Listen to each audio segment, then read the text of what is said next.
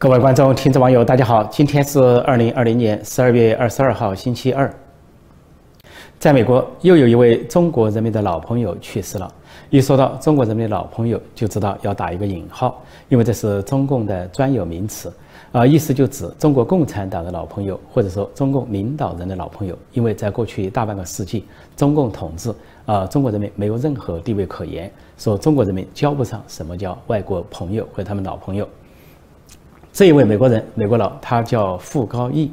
他的英文这是他的中文翻译名字啊，或者取了个中文名，他的英文名叫 Faber Vago，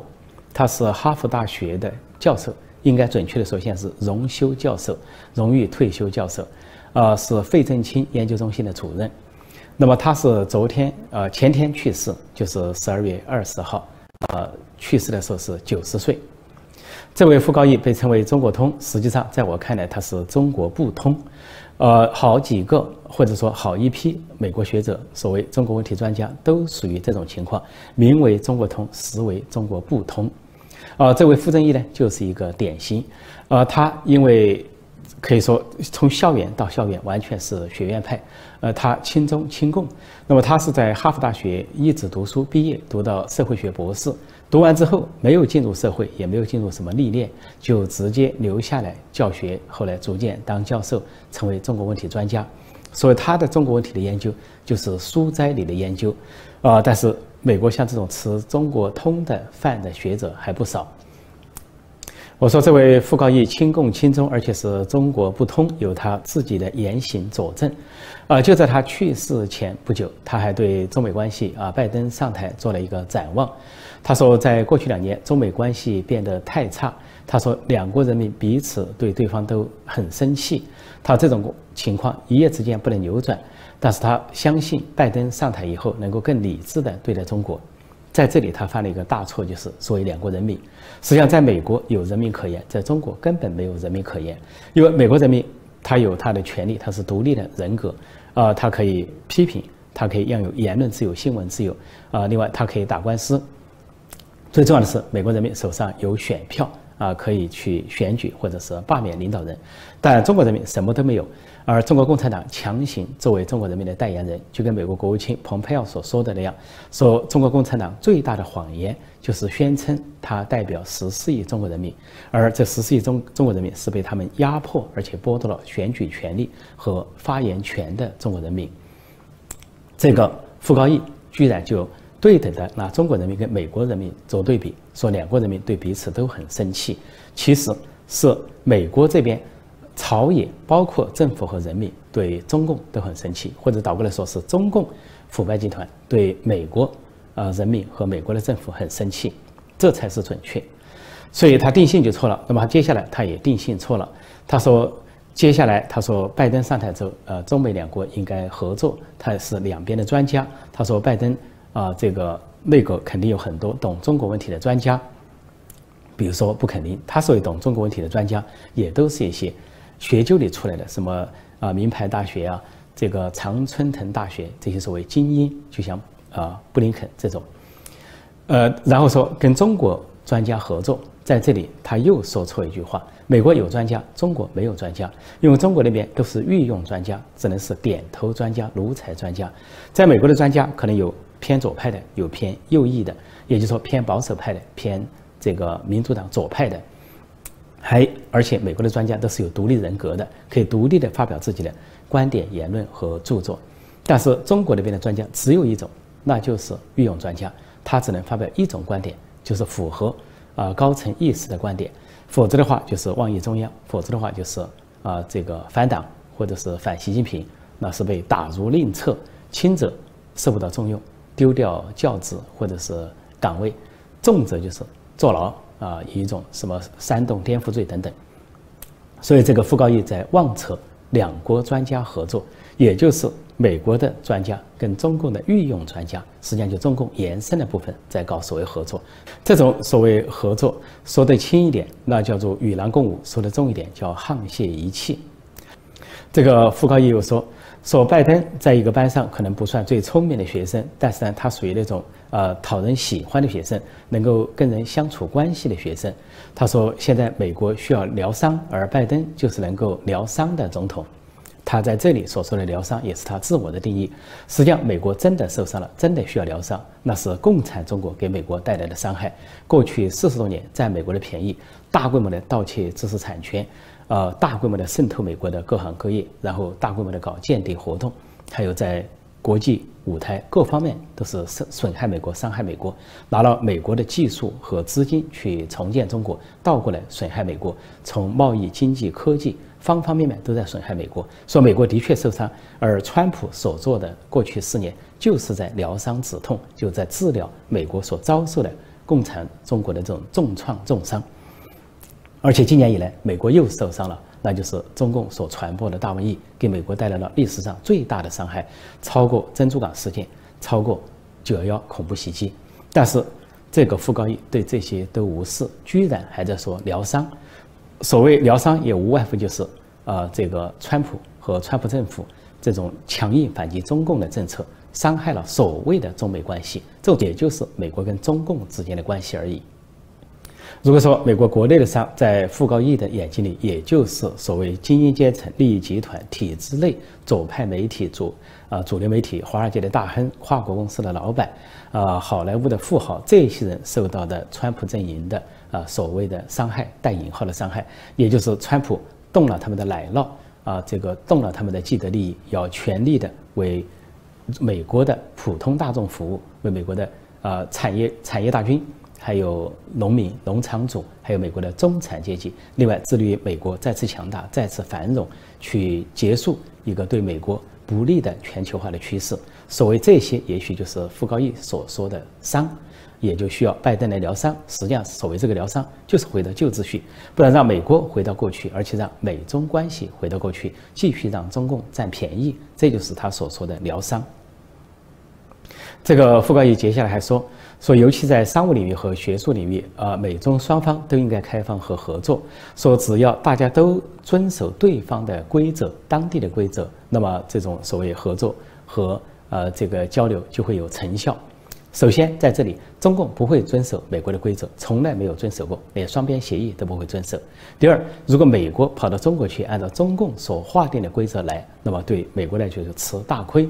比如说，以谷歌公司在美国是。是没有封锁墙，可以言论自由。但谷歌到中国去，就必须按照中共的那一套搞过滤版。这就是谷歌后来退被迫退出中国市场的原因，也是后来有人煽动谷歌再用一个过滤的中国版进入中国市场的原因。不过到现在还没有成功。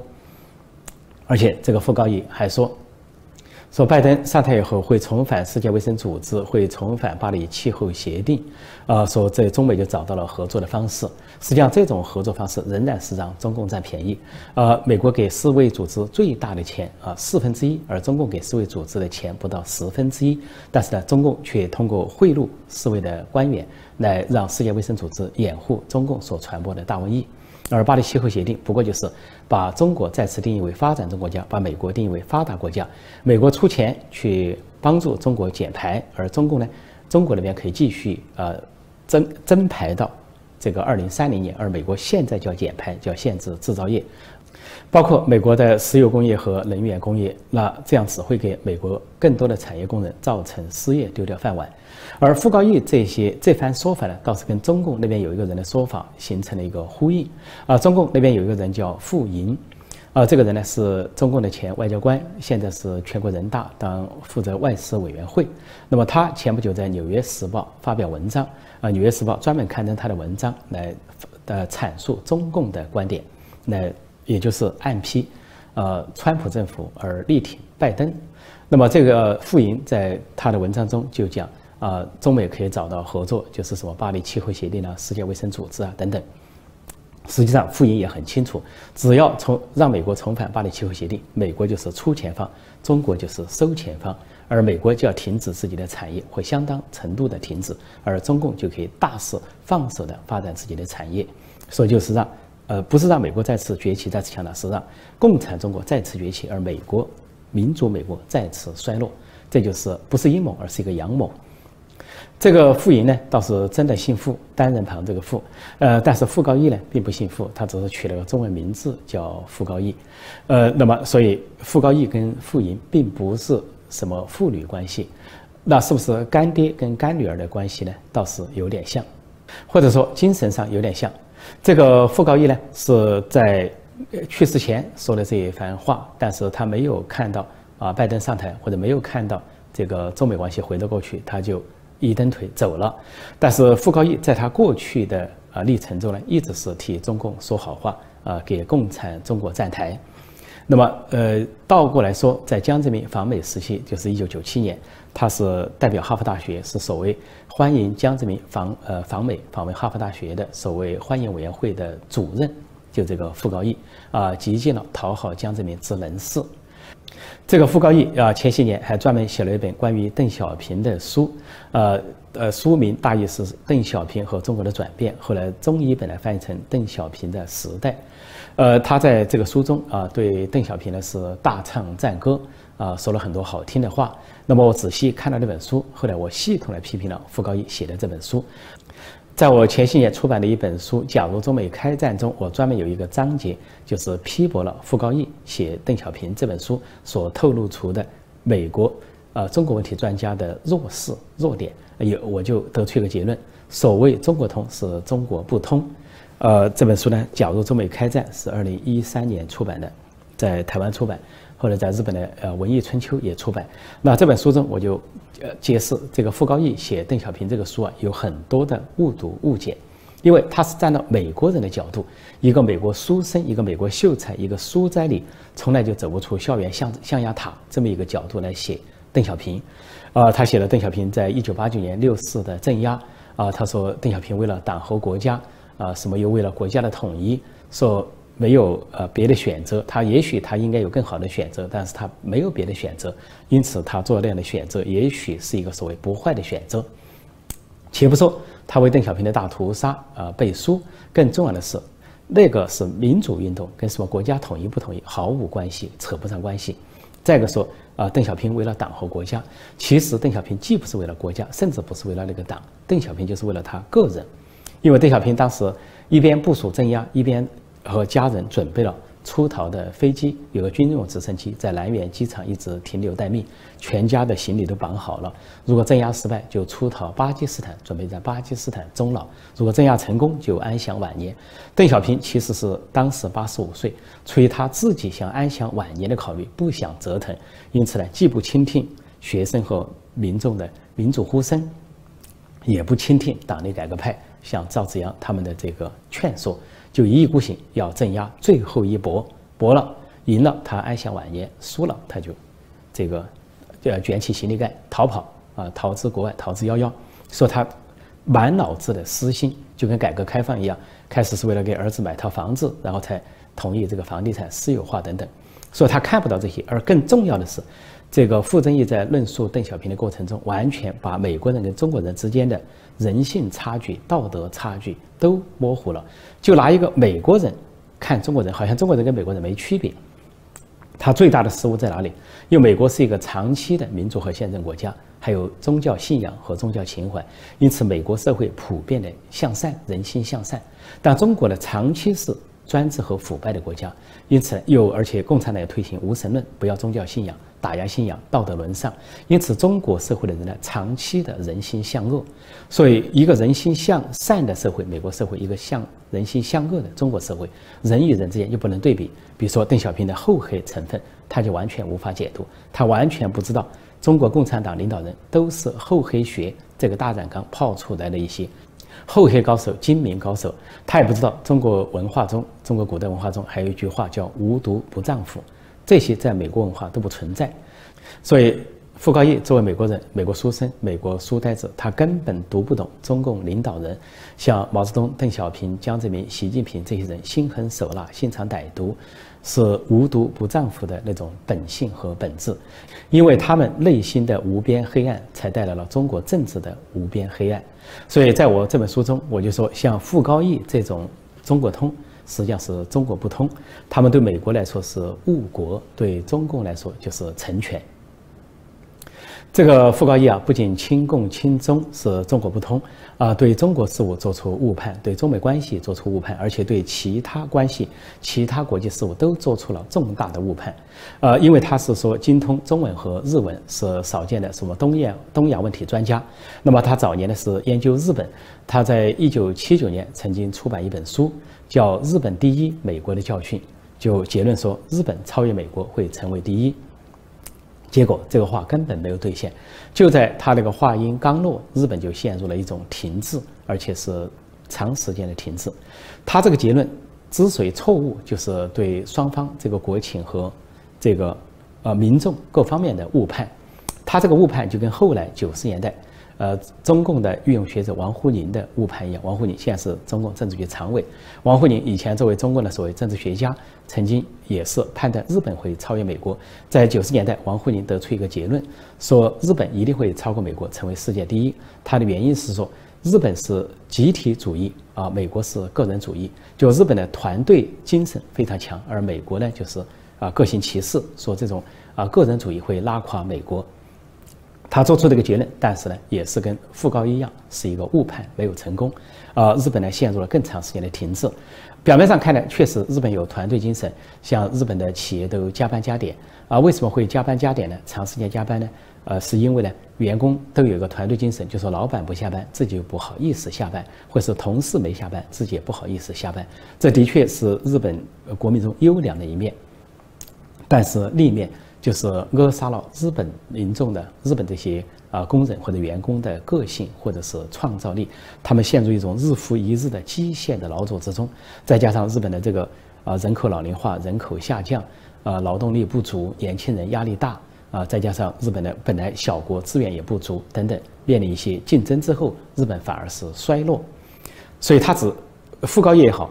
王沪宁也好，只看到问题的一方面。美国虽然是个人主义，的确看上去个性歧视，但是美国人却具有创造力、创新力，它有具有极大的灵活性。美国的公司或者工厂并不主张你加班加点，基本上多数人下了班你就自己回家去享受你的家庭生活，呃，或者是业余生活。呃，如果说有人要加班加点，那也都是他的自愿。呃，但是美国呢，它保持了，就是说你在上班的时候这种。啊，充沛的精力，充沛的活力。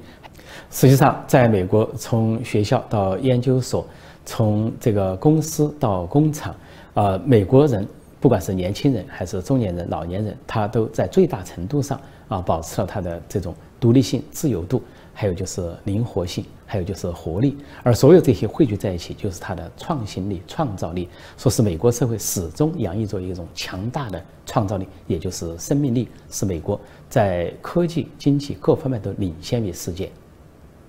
傅高义和王沪宁虽然出自于不同国家，他们之所以得出同样的误判，我想有一个共同点，就是都是书生，都是书呆子，都是从学校到学校都在书斋里。呃，傅高义，我说他这个读完博士就留在哈佛大学教书，一直到现在九十岁去世，啊，荣休教授都没有真正在社会上去滚打过，更没有在企业界滚打过，完全不具备像啊川普这样在企业界滚打过，有体会大众。啊，体会社会，还有就是，呃，丰富的管理经验等等。往这个傅高义误导美国倒也罢了，他还想误导台湾。前两年，他向台湾总统蔡英文喊话，叫蔡英文，啊，不要单方面听信美国的声音，还要仔细聆听中国那边的声音，说从中呃体会其内涵，然后才能才能够带领台湾走向正确的方向。这是什么意思？叫台台湾或者是蔡英文去听中共或者习近平的声音。如果说两岸都民主化，中国大陆也民主化，谈统一倒也罢了。如果说谈一谈，但是呢，中共的声音，习近平的声声音是什么？不仅要坚持中国大陆的一党专政，还要吞并台湾，还要摧毁台湾的民主，把台湾纳入中共的铁蹄之下，就像香港一样，纳入中共的党领导一切、党管之下。这样的事情，蔡英文能听吗？台湾能够接受吗？所以傅高义这些话企图误导台湾，当然我相信他这种话在台湾恐怕也就是耳旁风，因为他不仅不是中国通，不是台湾通，啊，不仅是中国不通，而且是台湾不通。不过，有趣的和值得玩味的是，这个傅高义担任的是费正清研究中心主任，而费正清呢是他的前辈，是比他更早的研究中国问题的专家，也是亲共亲中的人物，呃，也是以中国通，实际上是中国不通。呃，这个费正清呢，在二战后误导了好几届的美国政府。费正清是一九九一年去世的，在他去世前两年，啊，中国发生了规模巨大的民主运动，就是八九民运，而又后来又发生了震惊中外的六四大屠杀。那么，这个大事件震惊了美国，震惊了世界，也惊醒了费正清和其他一批中国问题专家。所谓中国通，费正清在晚年在临死前表示，他一生研究中国，但是他的研究和判断都是错的。啊，然后他说出一个意思，就是他一生研究中国，到中国发生了八九六四这样的事情之后，八九民主运动和中国共产党的大屠杀之后，他认为他一生对中国的研究都作废。因为费正清早年的时候为中共说话，尤其一九四九年前后，他做了一个重大的误判，他甚至判断说毛泽东和中国共产党会引领中国走上民主之路。费正清和一批像他这样的学者对中国的误判、对中共的误判，导致的美国政府的政策，那就是，呃，放弃了国民政府，放弃国民党，而听任中国共产党席卷中国，不仅把中国人民亿万生灵沦入一一场次祸，长达大半个世纪的次祸，而且给整个世界带来一场赤色的威胁，就是整个世界也都面临一场次祸。费正清在他。去世前的最后两年，呕心沥血地写了一本新书，叫做《中国新史》，啊，这本书就彻底推翻了他以前整个一生对中国的研究，重新书写了中国历史。这本书在他去世前两天出版。这本书算费正清的遗作，也是他最后一本书。在这本书中，他完全否定了他过去关于中国的历史观点，而重新建立了两个基本论点。一个论点就是。共产中国不过就是历代中国专制王朝的一个现代翻版，这是对共产中国的定性。另外，关于南京政府，就是国民政府，他说，如果不是日本的侵略或者是全面侵华，他说南京政府就是国民政府，完全可以实现中国的现代化。呃，而且他说，共产主义的兴起也并不是不可压制。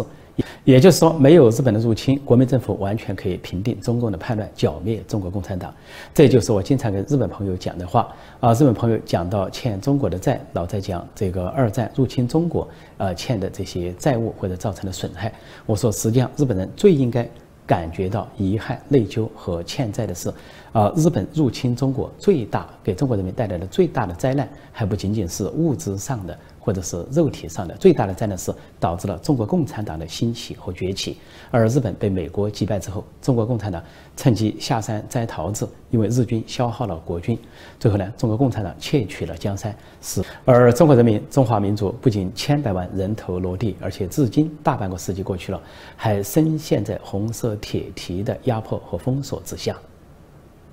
如果说费正清在临死前能够觉醒，那还算不幸中的万幸。但是这个傅高义一直到死都没有觉醒，不仅没有觉醒，还执迷不悟。不仅执迷不悟，还继续的胡乱的指点江山，为所谓的拜登时代胡乱的指点江山，继续误导未来的美国。呃，中共外交部长王毅出面，突然又对澳大利亚温情喊话。啊，原因是呃，中国国内现在是限电、停电、断电现象越来越严重，在湖南、江西、浙江很多省市啊出现了情况。呃，因为呃，中共呃进口的最多煤炭来自于澳大利亚，结果中共去限制澳大利亚的这个煤炭，就给自己带来了啊停电、断电、缺电的这种尴尬的局面。所以这就是。王毅对澳大利亚所谓温情喊话的大背景，这个王毅，中共外交部长是这样对澳大利亚温情喊话。他说，中澳两国都是亚太地区大家庭中的成员啊一员啊。他说，希望澳大利亚认真考虑啊，重新考虑中国对澳大利亚究竟是威胁还是伙伴。然后他又喊话说，希望中澳关系早日回到正常状态。说到王毅对澳大利亚温情喊话，我们可以想象一个场景，全当段子听，就是中共外交部长王毅见到澳大利亚外交部长佩恩，佩恩是一位女性，啊，他呼吁佩恩呢，让中澳关系回到正常状态。这个佩恩就对王毅说：“说你们中国外交部是战狼精神，凶得很啊。”王毅说：“哎呀，所谓战狼精神，就是我对你温柔地唱了一首中国歌。”佩恩说：“什么歌？”王毅说：“我是一匹来自北方的狼。”佩恩又说：“但是你们外交部上下，包括外交部发言人，个个都是战狼啊。”王毅说：“没错，他们个个都是战狼，但也就是我们温柔的请你们跟我们跳一支舞。”佩恩说：“什么舞？”王毅说：“与狼共舞。”听到这里，佩恩忍不住叫起来说：“好丑陋啊，还让我们跟你们跳舞！”谁知这王毅呢，不仅不生气，反而淡着脸对佩恩说：“你说我们丑陋，那我就要温柔的再对你唱一首中国歌。”朋友说什么歌？王毅说：“没很丑，但我很温柔。”好，今天我就暂时讲到这里，晚上继续直播。啊，美国东岸时间晚上八点，中港台时间早上九点，就美国大选的最新情况、后续发展，与广大观众、听众、网友在线互动、在线直播，请锁定陈破空纵论天下。谢谢大家收看收听，再见。